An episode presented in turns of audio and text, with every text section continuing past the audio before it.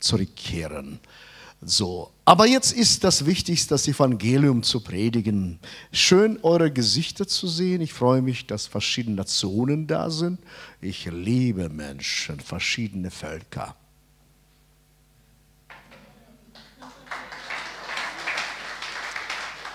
Weil in meinem Herzen, ich bin so ein Kosmopolit. Ich habe in meinem Brustkorb und Westen und Osten alles verbunden. Deswegen arbeiten wir weltweit unterwegs und das Evangelium ist für alle Menschen. Also, ich werde heute mit euch einige Gedanken teilen, einige mehrere Gedanken teilen. Ich habe meine Predigt für euch heute, das Potenzial der Einheit.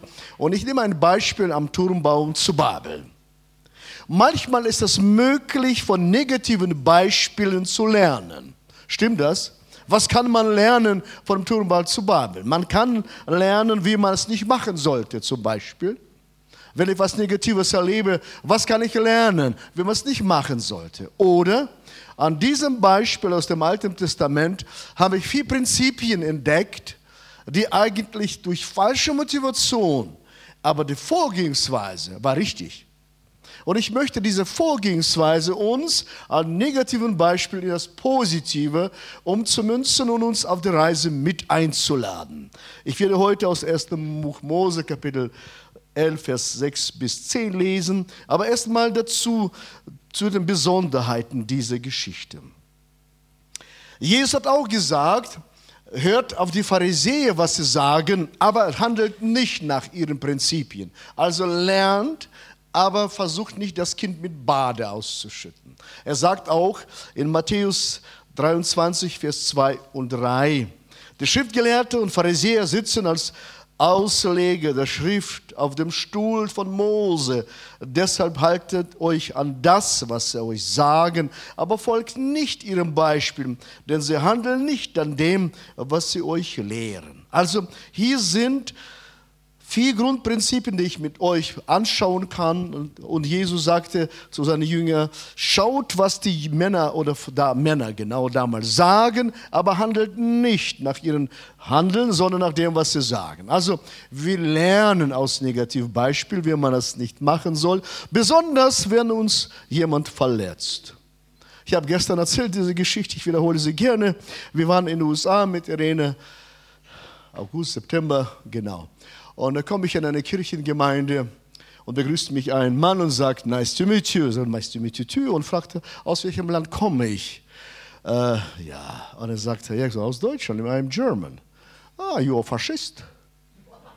Oh, das geht dann nicht so gut. Was lerne ich aus dieser Geschichte? Wie man nicht handeln soll, wie man Menschen nicht beleidigen soll und nicht abstempeln soll, egal aus welchem Land sie kommen.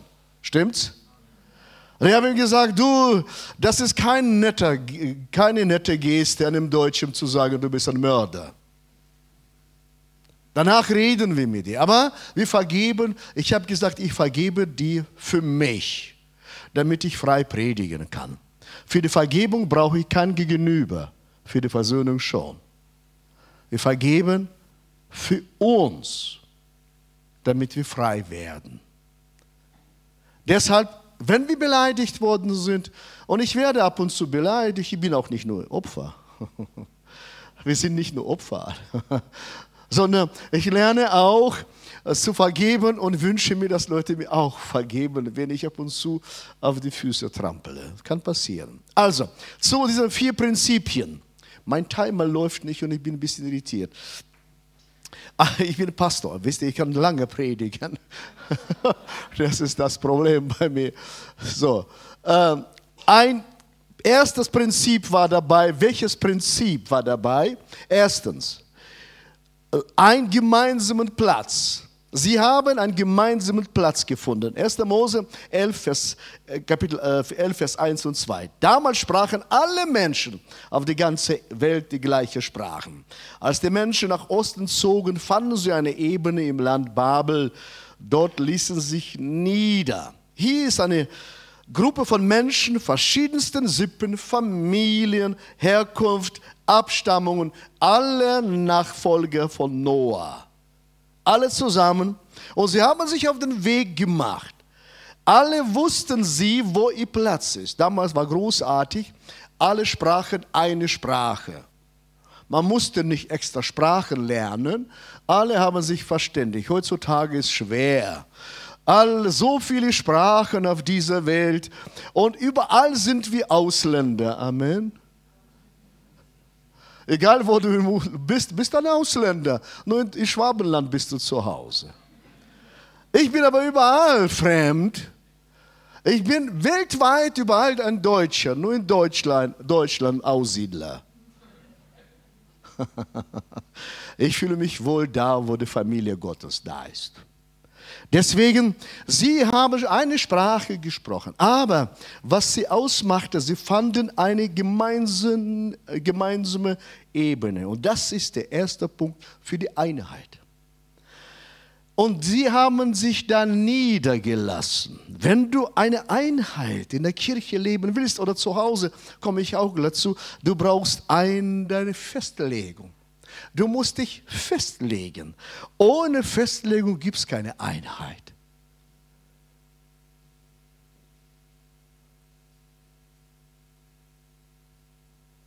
Danke.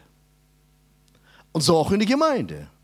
Auch wir sind verschiedene Menschen aus verschiedenen Nationen, Familien, Gemeinschaften. Und jeder hat anderen Geschmack. Es gibt keine Einheit, wo wir uns nicht niederlassen.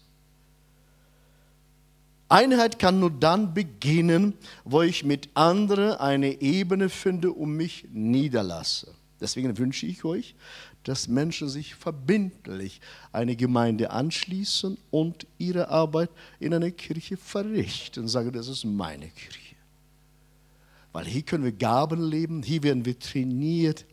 Und genauso in der Ehe, könnt ihr euch vorstellen, wenn ich gesagt hätte von, vor 45 Jahren, ach Liebling, weißt du was, ich möchte schon mit dir Einheit haben, aber du hast dein Leben, ich habe mein Leben, ich mache das nicht verbindlich. Jedes geht seinen Weg. Wäre eine familiäre Einheit möglich? Was denkt ihr? Nein, ich muss mich festlegen. Und ich musste so viele Frauen enttäuschen. Ich habe mich für eine entschieden. Ja, doch. Also, ich habe mich entschieden. So genau so wie wir entscheiden uns, wir legen uns fest und da entsteht Einheit. Und sagt, wir sind zusammen. Das ist unsere Familie, unser Beispiel. Ein Mann kam zu mir und sagte, ich würde gerne bei dir in der Kirche predigen. Und ich fragte ihn, welche Kirche bist du? Wer ist dein Pastor? Ich brauche keinen Pastor. Ich brauche keinen Leiter. Ich bin in der Ekklesia, das heißt herausgerufene weltweite Gemeinde. Ich sage, ach, klingt gut dann geh dahin und predige da. Da ist aber keiner, ist nicht mein Problem. Einheit ist da, wo ich mich festlege, wo ich unter Autorität stehe, unter Leitung stehe. Ich bin jetzt heute bei euch und Sie sind beide Leiter, Matthias und Michael, und ich stehe unter Ihrer Autorität. Und ich frage Sie, was wollt ihr, dass ich tue, stimmt's? Und ich mache das, was Sie mir erlauben. In Hannover habe ich jetzt meine Gemeinde abgegeben an meinen Nachfolger Albert. Er ist 42, ich bin 66 und er ist innerhalb der Kirche mein Chef, außerhalb der Kirche bin ich sein Chef. Also, also Einheit heißt, dass wir machen das verbindlich, auch in der Familie, auch in der Kirche, überall, wo wir sind. Wenn du zur Einheit beitragen willst, dann lass dich nieder, schließe dich an und engagiere dich, erkläre dich. Es reicht nicht, weltweit zu arbeiten, überall zu sein, sondern zu Hause. Erstmal zu Hause. Und zu Hause ist hier. Hallo? Genauso ist das auch mit uns in der Kirche. Zweiter Punkt, was mich fasziniert hatte, ein gemeinsames Ziel hatten sie. Nicht nur eine Niederlassung, sondern sie haben ein gemeinsames Ziel ausgearbeitet. Ich lese 1. Mose 11, Vers 3 und 4. Und sie sprachen zueinander, wohlan, lasst uns Ziegel streichen und sie feuerfest brennen. Und sie verwendeten Ziegel statt Steine und Asphalt statt Mörtel. Und sie sprachen, wohlan, lasst uns eine Stadt bauen und ein Turm, dies, dessen Spitze bis an den Himmel reicht, dass wir uns einen Namen machen, damit wir nicht über die ganze Erde zerstreut werden. Sie hatten ein gemeinsames großes Ziel, eine Stadt zu bauen und einen Turm bis zum Himmel. Sie haben ein Ziel, sich einen Namen zu machen.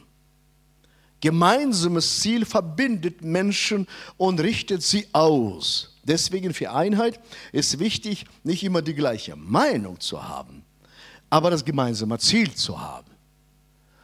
Weil wir können nicht immer die gleiche Meinung haben, wir können nicht allen gleichen Geschmack haben. Bei uns in Hannover sind 28 Nationen in der Kirche bei uns. Und wenn mich Chinesen einladen, da esse ich so scharf, dass meine Glatze mir brennt. Ja, so, wenn mich zum Beispiel Leute einladen aus Polen oder aus Russland zum Chai, dann bekomme ich Vorspeise, Nachspeise, nochmal Speise. Wenn zu afrikanischen Leuten eingeladen werden, so essen Fett, ich muss dann mich darauf einstellen. Aber wenn ich zu Deutschen eingeladen werde, zu Kaffee, geben Sie mir einen Kaffee und Keks. Ja, Sie sind geizig. Nein, was haben Sie versprochen? Kaffee und Keks. Hast du gekriegt? Ja, das ist doch klar. Du musst doch nicht deinen Geschmack von anderen übertragen, sondern sagen, ich wurde über Kaffee bedient. Ja, klar. Und Keks. Deine Kultur ist deine Kultur, aber wir verbinden uns und wir bauen eine Einheit. Wir waren jetzt in Kasachstan und ich, ich habe dann öfters mit Kurden, mit Türken, mit Kasachen gegessen und wir waren in Kasachstan und ich, das war für mich... Äh, 35 Jahre, äh, Jahre Reise zurück, sitzen wir bei einem Essen, einem besonderen Essen und einem Ehrengast wird ein Schafskopf gebracht. Ja, und dann muss ich das Augenbild rausgenommen und meh, mir gegeben. Oh, so, das heißt, also für mich ist es für sie eine Besonderheit, ein Auge vom Schaf zu bekommen. Nein, nicht schrecklich, ich habe eine Lösung gefunden. Ich habe dann ihn aufgeteilt und Leuten mit guten Worten weitergeschenkt. Nicht schrecklich zu sagen, wenn Leute dich ehren und dich lieben und sie wirklich, das ist ein Ehrengast, wenn du, wenn ich ihre Kultur verachte. Leute, das geht nicht. Ich muss das respektieren, aber man muss doch schlau sein. So, das heißt, wir sind in der Kirche nicht unsere Kultur zu predigen, sondern Jesus Christus zu predigen. Amen. Wir predigen Jesus Christus, nicht unsere Kultur predigen. Und wir respektieren, aber wir haben ein gemeinsames Ziel miteinander. Und das war herrlich, diesmal mit Kasachen zusammen. Und wir kamen an einem Ort, wo wir aufgewachsen sind, das könnt ihr euch nicht vorstellen. Meine Irene ist, sie umarmt Menschen so. Und ich bin auf Distanz, hallo, sage ich dann. Und plötzlich die kurdische Mitbürger oder türkische, weiß ich nicht, was sie war, Kurden, sie lebten mit unseren Nachbarn. Wir waren richtig gut mit ihnen befreundet. Sie sah sie 35 Jahre zurück. Als Irene sah, sie rannte schreiend auf sie zu. Irene! Und sie umarmten sich und heulten miteinander und lachten miteinander. Liebe Freunde, Herzensbeziehung. Wir sollen Menschen mit Herzen lieben, nicht mit unserem Mund. Und das kann sie wirklich. Sie haben mir nur gesagt, ja, ja, damals hast du geschimpft mit uns. Liebe Freunde, wir haben ein gemeinsames Ziel, Menschen in das Reich Gottes hinein zu lieben, unabhängig von Nationen, weil Christus Menschen liebt. Seid ihr bei mir? Wir haben ein gemeinsames Ziel und sie hatten ein gemeinsames Ziel. Wir müssen miteinander reden. In Gemeinde Gottes spricht man nicht übereinander, wir sprechen miteinander. In der Gemeinde Gottes lästert man nicht. So spricht man miteinander, nicht übereinander. Wenn man ein gemeinsames Ziel hat, spricht man miteinander. Bei der Ehe stirbt zuerst Kommunikation. Wenn ich jetzt Ehepaare beobachte im Restaurant, sie sitzen ab und zu nur alle mit Handys beschäftigt. Sie haben nichts zu sagen einander. Sie daddeln alle. Sie haben keine Kommunikation mehr. So ist es auch in der Gemeinde. Wir sollen miteinander reden. Sie sprachen miteinander. Sie haben Baumaterial verwendet. Sie haben sich ermutigt einander. Und wie Baumaterial, sie haben Steine genommen und Mörtel genommen. Das gleiche übertrage ich auf uns. 1. Petrus 2, Vers 5. Und nun lasst euch von Gott als lebendige Steine in seine geistlichen Tempel einbauen. Ihr sollt Gottes heilige Priester sein und ihm geistliche Opfer bringen, die er durch eure Gemeinschaft mit Jesus Christus annimmt. Wir sind alle verschieden. Wir sind alle wertvoll. Und wir haben ein gemeinsames Ziel, Menschen mit Gott zu versöhnen. Amen. Wir haben ein Ziel, weil jeder Mensch, der diese Welt, das Licht der Welt erblickt hat, wurde für den Himmel geschaffen. Menschen gehen freiwillig in der Hölle. Unsere Aufgabe ist, sie zu gewinnen, dass sie in den Himmel kommen, ihre Bestimmung hineinkommen. Das ist unsere Aufgabe. Das ist unser Ziel der Kirche, Menschen mit Gott zu versöhnen.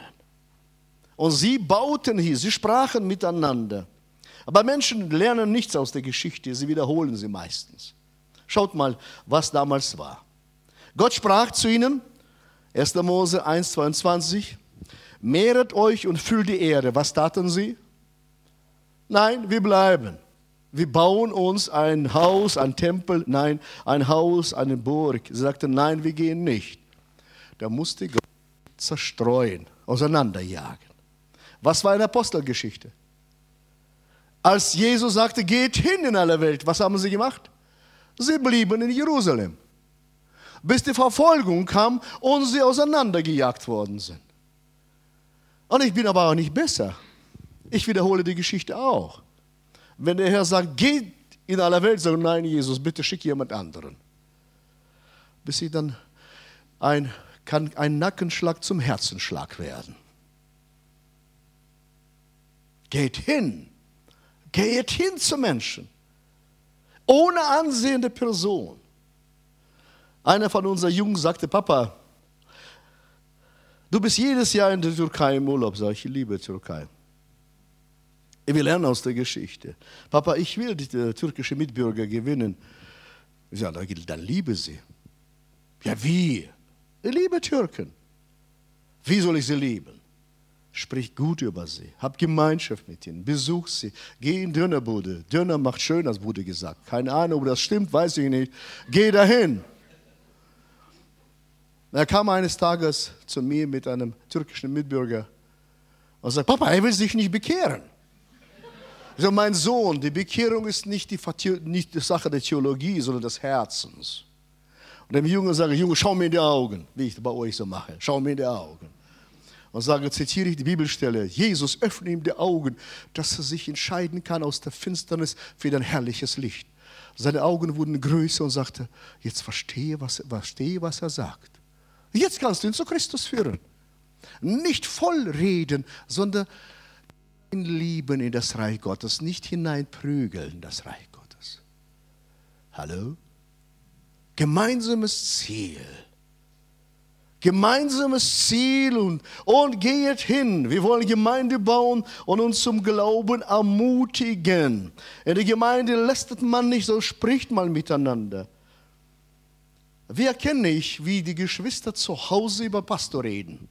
Wollt ihr wissen? Am Verhalten ihrer Kinder zu Pastor.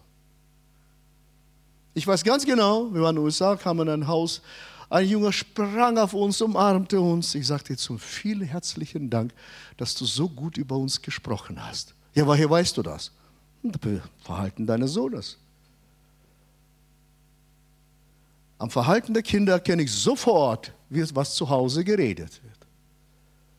Wie sie zur Gemeinde stehen, wie sie zum Pastor stehen. Wir reden miteinander. Amen. Wir lieben die Kirche. Wir lieben die Menschen. Wir waren in Syrien Irene war nicht da, ich war in Syrien, war in der Gemeinde und der Pastor und die Leute haben anscheinend sehr gut über mich geredet. Das war eine schlimme Zeit, als der Krieg war in Syrien, war eine schlimme Zeit. Da kommt nach dem Gottesdienst ein Pärchen mit zwei Mädchen zu Pastor ins Büro. Sie schauen mich an. Ich verstehe kein Arabisch außer Assalamu alaikum. Mehr nicht, sie verstehen kein Deutsch, kein Russisch. Russisch kann ich auch sehr gut und kein Englisch. Aber sie schauen mich an, zwei, und machen so. Ich habe sofort verstanden, was sie wollen. Ein Opa soll für sie beten. Versteht ihr mich?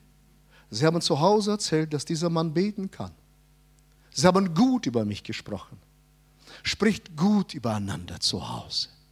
Unser Mund ist dafür da, dass wir Segen sprechen. Klar habe ich sie gesegnet, umarmt. Sie waren alle glücklich, ich auch. Und dann kommen wir eine gemeinsame Arbeit. Drittens, was hat sie verbunden? Eine gemeinsame Arbeit. Reicht nicht, es reicht nicht, Visionen zu haben, Ziele zu haben, zu träumen. Wir müssen malochen. Bei euch in Schwabenland sagt man schaffen, Schaffer, Häusler baue. Also bei uns sagt man Macher, ich bin Macher, bei euch ist Schaffer. Matthias hat mich gestern aufgeklärt. Der Herr hat die Welt geschaffen, oder weißt du, weiß ich nicht, äh, Michael. Also Schaffer ist gut. Eine gemeinsame Arbeit. Kapitel 11, Vers 5. Da stieg der Herr hinab, um die Stadt und den Turm anzusehen, den die Menschen bauten. Sie bauten zusammen. Jeder hatte seine Arbeit. Jeder machte seine Arbeit. Einheit bedeutet nicht, alle machen das Gleiche. Alle predigen, alle singen. Ich und singen, ich kann laut singen. Ich habe hoffentlich euch nicht gestört heute beim Singen. Meine Ältesten sagen, Johannes, wenn du Lobpreis machen willst, bitte nach dem Gottesdienst. Du singst gerade immer. Also, Einheit bedeutet nicht, alle machen das Gleiche. Einheit bedeutet, dass jeder seinen Beitrag leistet. Jede Person, von Kind bis zum Alter. Damit die Arbeit getan wird, die getan werden muss. Das ist Einheit. Wir arbeiten zusammen. Wir beobachten nicht, sondern wir arbeiten zusammen. Mich fasziniert diese Aussage. Schaut mal hier. Der Herr kam zu ihnen, um ihre Arbeit anzusehen. Liebe Freunde, sieht Gott nicht vom Himmel, was Menschen tun? Ist er nicht allmächtig, allwissend? Was denkt ihr? Nein, aber es kommt zu dazu, um die Arbeit anzuschauen. Meine These dazu, wo wir für den Herrn arbeiten, da kommt er auch zu uns. Aus negativ positiv. Wo wir für den Herrn arbeiten, dann kommt er zu uns. Nicht, wo wir rumsitzen und diskutieren, wo wir arbeiten. Oder, ihr kennt, kennt ihr von, äh, Reinhard Bonke? Wir, mit Worten von Evangelisten von Reinhard Bonke würde ich so sagen, es gibt keine Sofasalbung. Es gibt keine Salbung zu Hause. Oh, ich bete, dass die Power und Kraft kommt. Wofür? Wofür? Wofür brauchst du das? Um das Reich des Herrn zu bauen. Wo ist dein Platz? Wo dienst du? Was ist deine Gabe? Gaben sagen nichts über deinen geistlichen Zustand, liebe Freunde, sondern dein Leben und dein Charakter spricht. Schatz, kannst du mir 10 Euro geben, bitte, Liebling? Ich benutze dein Portemonnaie dafür. Es ist unser Portemonnaie, keine Sorge. Ein gemeinsames Portemonnaie. Ich will einem Mann, der 10 Euro schenken.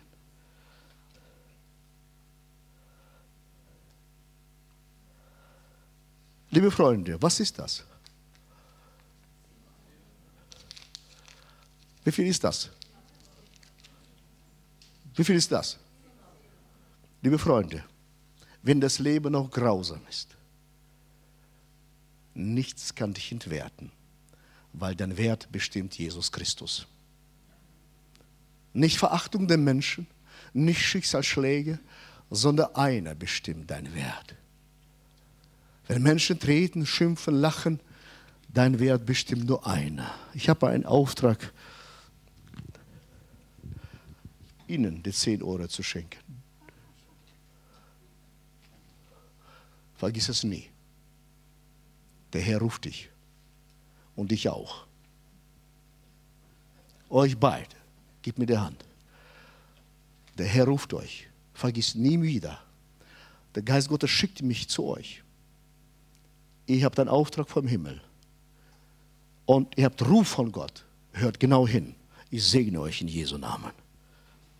Liebe Freunde, wir haben, ich habe euch gesagt, es ist gefährlich, mich einzuladen. Bitte?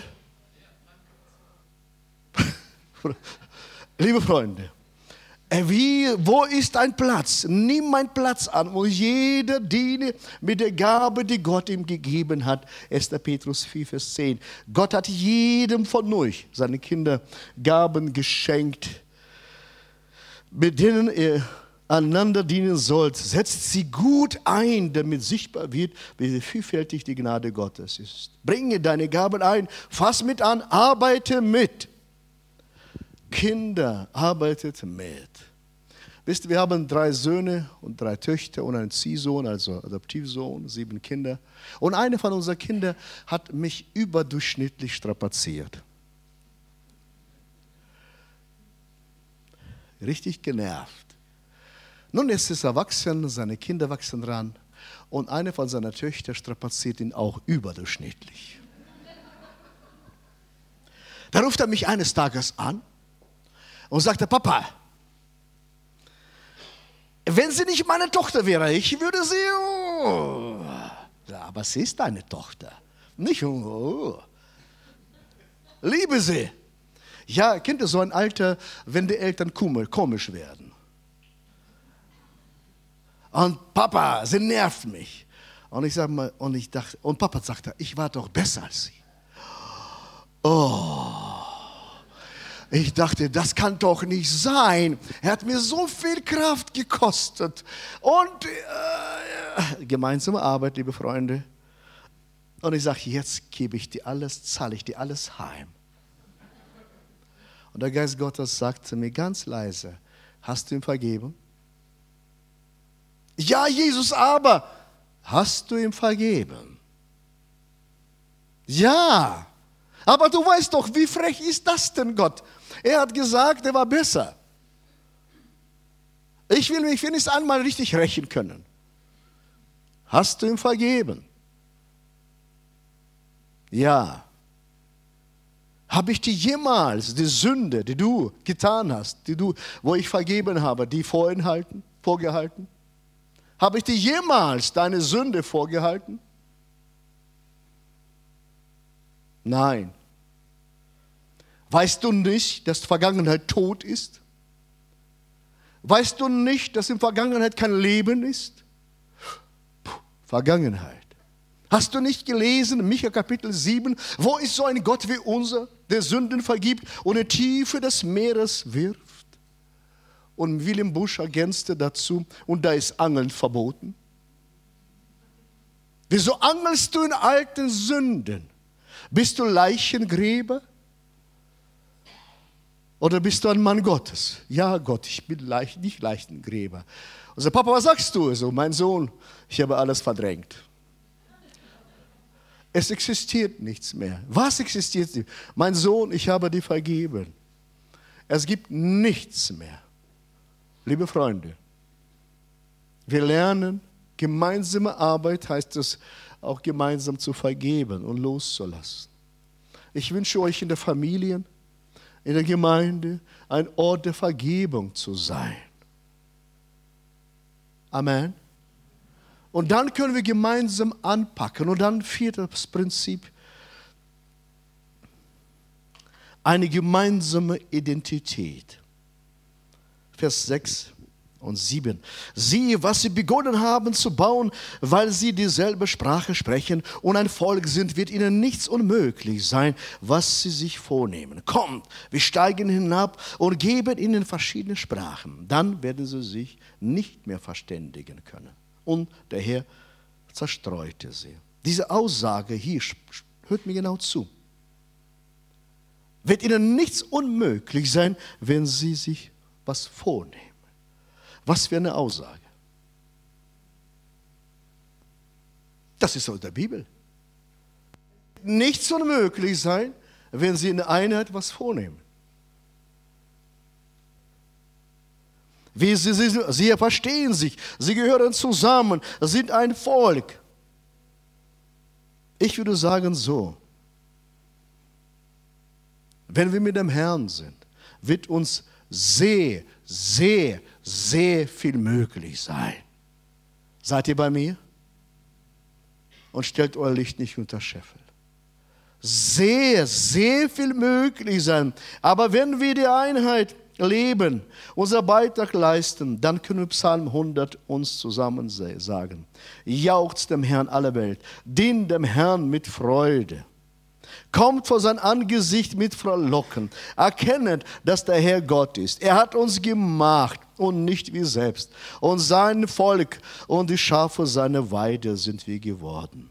Kolosser 3, Vers 11 es kommt in diesem neuen Leben nicht darauf an, ob jemand Jude oder Grieche, Beschnittene oder Unbeschnittene, ob ein Volk zivilisiert oder primitiv ist, ob er Sklave war oder frei seid, sondern es kommt nicht Frau, Mann, es kommt allem nur auf Christus und darauf, dass er in uns allen lebt. Wir sind sein Volk. Wir gehören zu ihm wir sind Blutsverwandten. Wieso habe ich überall Geschwister? Weil wir alle Blutsverwandten sind, egal aus welchem Volk, egal aus welchem Land. Wenn wir Jesus Christus annehmen, sind wir sein Volk. Amen. Und da spielt keine Nation und da lacht man nicht über Akzente, über Fehler, man freut sich aneinander. Als ich mal gesagt habe, meinem äh, angenommenen Opa, ja, mein Akzent kann ich nicht loswerden. Er sagt, Johannes, genieße es. Ja, wieso? Wenn du anfängst zu reden, alle gucken auf. Ha? Wie eine neue Musik, neues Lied. Wenn alle normal reden, guckt keiner hin. Genieße das, wer du bist.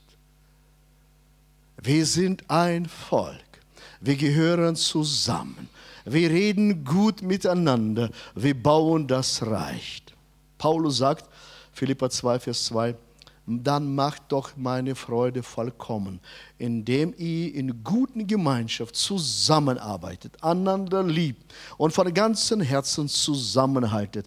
Seid nicht selbstsüchtig, strebt nicht danach, einen guten Eindruck auf anderen zu machen, sondern seid bescheiden und achtet einander höher auf sich als sich selbst. Sie bauten den Turm und Namen. Wir bauen den Turm aus Menschen. Sie bauten aus Steinen, wir bauen aus lebendigen Steinen, wie Petrus sagt. Sie haben Asphalt benutzt an Mörteln und wir haben den Heiligen Geist zwischen uns als Mörtel.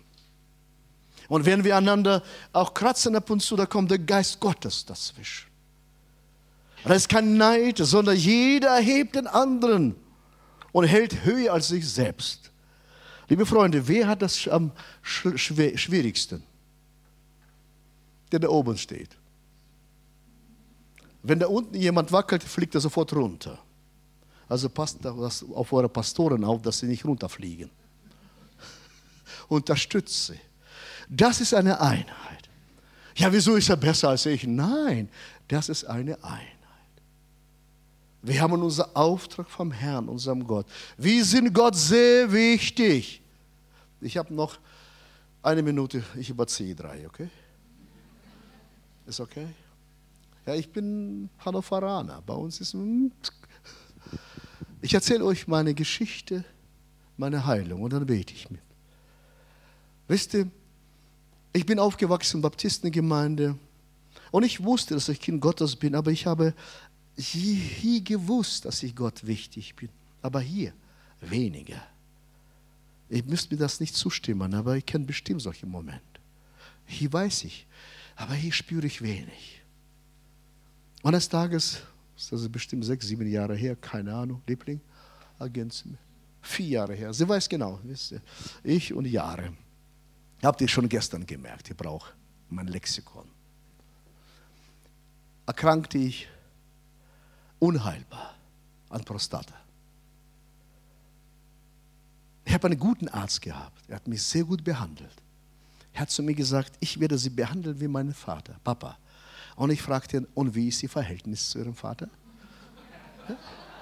Das weiß man nie, sonst wird er mich beerdigen. Das weiß man nie. Er sagt, mein Verhältnis zu Papa ist sehr gut. Also okay, dann vertraue ich mein Leben in Ihre Hände. Wir beteten, wir fasteten, wir taten alles, was wir konnten. Aber es wurde nicht besser. Ich musste pro Tag 3000 Mille Antibiotikum nehmen.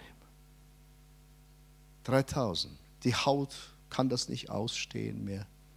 Und ich lag bis 14 Tage zu Hause mit 41 Fieber und wurde nicht besser. In Sitzungen konnte ich nicht mehr sitzen. Bei der Bundeskonferenz mit Fieber musste ich mal predigen. Sag ich, Johannes, was ist los mit dir? Sag ich, ich habe Fieber. Aber du musst predigen. Okay, okay, ich predige schon. Und eines Tages sagte ich zum Herrn, Jesus, ich lebe gerne. Ich liebe das Leben. Aber ich bin so müde geworden. Hol mich nach Hause. Ich will zu dir. Ich will nicht mehr. Mein Mädchen, meine Frau ist versorgt. Ich nenne sie Mädchen, sorry. Ich liebe sie. Ist versorgt, sie hat eine Wohnung, Kinder sind erwachsen. Ich bin nicht lebensmüde. Nimm mich einfach nach Hause. Ich weiß, dass ich zu dir gehe. Entscheidest du, wann ich gehe, aber ich will zu dir. Und eines Nachts in das Haus in meinem Zimmer schlaufe ich, kommen im Nacht drei Engel rein. Eine stellt sich zu Füßen, eine links, eine rechts. Um halb vier. Woher weiß sie, dass halb vier war? Komm gleich. Und der Engel, der zu Füßen, schaut mich an und sagt, Johannes, du wirst nach Hause gerufen, aber noch nicht jetzt. Deine Zeit ist noch nicht gekommen. Du bist für Gott sehr wichtig. Deswegen diene. Lebe und diene. In dem Moment verlasse ich meinen Körper und sehe ich meinen Körper liegen und rechts ist so eine Nachtkommode und da steht ein Wecker, halb vier. Und ich sehe Satan so zusammengekauert und er kann sich nicht bewegen. Und ich dachte, nur drei Engel und er kann sich nicht bewegen. Was macht er, wenn Jesus Christus kommt? Satan hat Macht. Jesus Christus hat Allmacht. Und dann wiederholt der Engel, der zu Füßen Johannes, du bist nach Hause gerufen, aber noch nicht jetzt. Deine Zeit ist noch nicht gekommen. Du bist für Gott sehr wichtig. Deswegen lebe und diene. Und du wirst zu Hause im Bett bei deiner Frau, neben deiner Frau sterben. Aber noch nicht jetzt. In dem Moment fing an, mein Körper hellblau zu leuchten. Als der Licht erlosch, wachte ich auf und dachte, oh Mann, wieder Fieber. Kennt ihr sowas, wenn man Fieber hat? Ich bin klar denkender Mensch, wieder Fieber. Engel, Teufel, Licht. Aber es packte mein Geist so sehr. Dieser Schatz, wenn es wirklich vom Herrn war, ich gehe wieder zum Arzt, lasse ich wieder Biopsie entnehmen, Radiologie machen und wir testen mal. Verging ein paar Monate, ich habe gewartet. Ich bin zum Arzt, sie haben 16 Proben entnommen, Biopsie. Wenn ich so die Geschichte erzähle, tut mir immer wieder weh.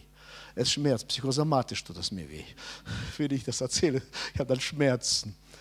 Radiologie gemacht und ich kam zum Arzt und er sagt zu mir, Herr Justus, ich weiß nicht wieso, ich gratuliere, Sie sind gesund geworden.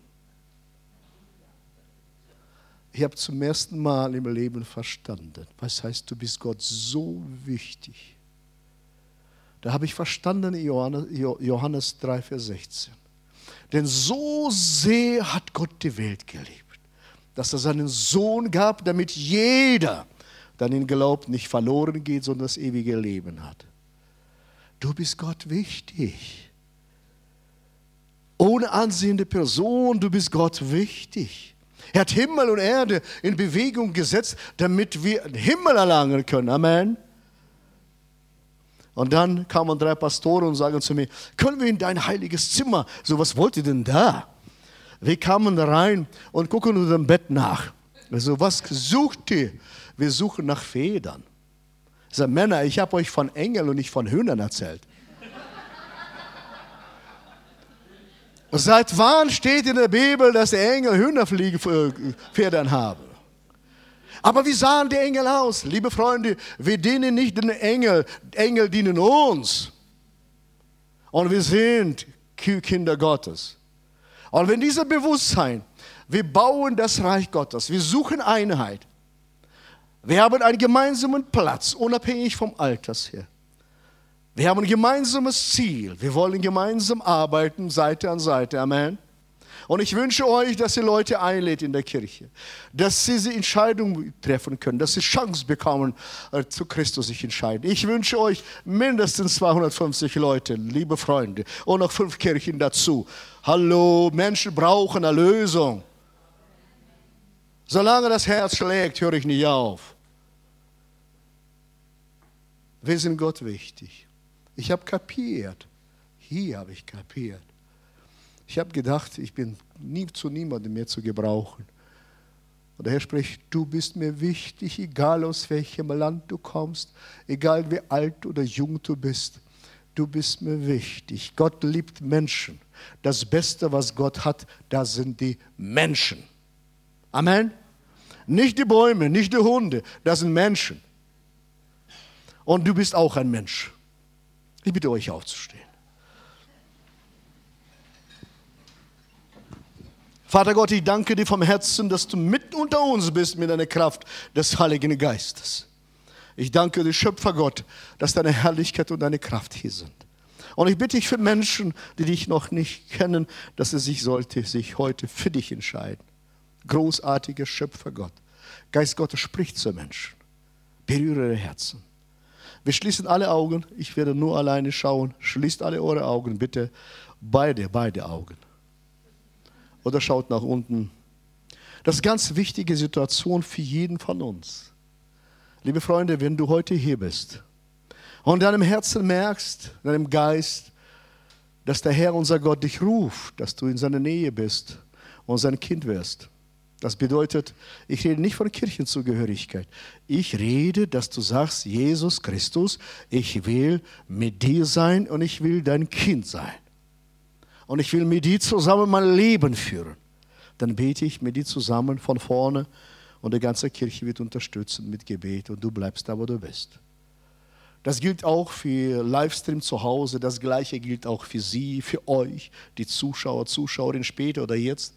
Wenn Sie merken, dass der Geist Gottes zu dir, zu Ihnen spricht, das ist die wichtigste Entscheidung Ihres, deines Lebens. Du triffst sie oder sie treffen sie nicht für Menschen, sondern für dein Leben zu Christus. Und bleibt dann nie wieder zu Hause, sondern kommt in die Kirche, in die Gemeinde hinein. Es gibt keinen privaten Glauben. Und so bitte ich euch jetzt, wenn du hier bist und sagst, ich habe das verstanden mit meinem Herzen, meinem Geist und ich will heute diese Entscheidung treffen, dann zeig mir kurz die Hand. Ist jemand hier? Sagt, ich entscheide mich, danke. Ist jemand noch hier, der sagt, ich entscheide mich für Jesus Christus? Geniert euch nicht. Es geht zwischen dir und Gott. Ist jemand noch hier, der sagt, ja, ich habe den Ruf verstanden. Zeigt mir die Hand, damit ich sehen kann. Ich, danke, ich will ja sehen, eure Hände, danke. Geniert euch nicht, das macht ihr nicht für mich. Habt keine Angst. Diese Entscheidung verändert dein Leben. Noch das letzte Mal, wenn du deine Hand noch nicht gehoben hast, aber jetzt hast du die Chance, noch mal zu tun. Ist jemand noch hier, der sagt, ja, ich will. Danke. Und jetzt, liebe Freunde, beten wir mit uns, mit mir zusammen. Die auch ganz schüchterne Hände gehoben haben, habe ich auch gesehen. Ich, wir beten alle zusammen und die Gemeinde unterstützt uns im Gebet der Umkehr. Ich nenne das Hebammengebet. Wir helfen Menschen zur Neugeburt. Lasst uns gemeinsam beten, spricht mir nach, die ganze Kirche und die Zuschauer und Zuschauerinnen zu Hause auch später oder jetzt dabei. Lasst uns gemeinsam beten. Jesus Christus, du hast mich gerufen. Ich sage Ja zu dir. Ich entscheide mich an dieser Stelle, mein Leben dir zu schenken. Ich schenke dir mein Leben. Und ich bitte dich, dass du mir meine Sünden vergibst. Dass du mich reinigst. Ich danke dir, mein Gott dass du mein Gebet gehört hast und erhört hast. Und ich bitte dich, gib mir dein Leben. Gib mir deinen guten Heiligen Geist. Ich danke dir, Jesus, dass du mir vergeben hast, dass du mir dein Leben geschenkt hast. Ab heute bin ich dein und du bist mein. Wir sind Freunde. Amen. Jesus, ich segne diese Menschen, die jetzt gesprochen haben, gebetet haben, die auch später beten werden. Mein Gott, dass deine Erlösungskraft wirksam wird, ihr Leben lang, dass niemand sie aus deiner Hand reißen wird. Das sind wir gewiss, in Jesu Namen. Wir geben diese Menschen in deine Hand und geben wachstümlichen Glauben, dass sie nach vorne gehen. In Jesu Namen. Amen. Und jetzt die Gemeinde ich wende mich an euch. Ich würde gerne euch segnen von vorne hier. Und ich brauche eure Zustimmung eures Glaubens. Wenn du sagst, ich will gesegnet werden, um zu gehen und das Reich Gottes auszubreiten, dann segne ich dich. Ist jemand hier, sagt, ja, ich will, dass Gott mich neu sendet. Danke, danke, danke, danke, danke. Oh Vater Gott, du siehst Bereitschaft von diesen kostbaren Menschen die deine Kinder sind, die gesagt haben, ich bin bereit, dein Reich zu bauen. Jesus Christus. Das ist dein Wille, dass ich sie segnen kann und will, auch in Jesu Namen. Salbung des Heiligen Geistes, komm auf ihr Leben im Namen des Herrn. Und lass sie die Frucht tragen, mein Gott, nicht zehnfach, sondern hundertfach in Jesu Namen. Und ich danke dir, dass in dieser Kirche normalste von der Welt wird, dass Menschen sich für Christus entscheiden. Jesus, ich rufe deinen Sieg über ihr Leben und ich breche jede Angst und jede Panik, sondern wir sind mutige Kinder Gottes in Jesu Namen. Komm Gnade Gottes auf sie. Komm Kraft des Heiligen Geistes und die komplette Freisetzung, weil wir Löwenkinder sind. In Jesu Namen. Amen.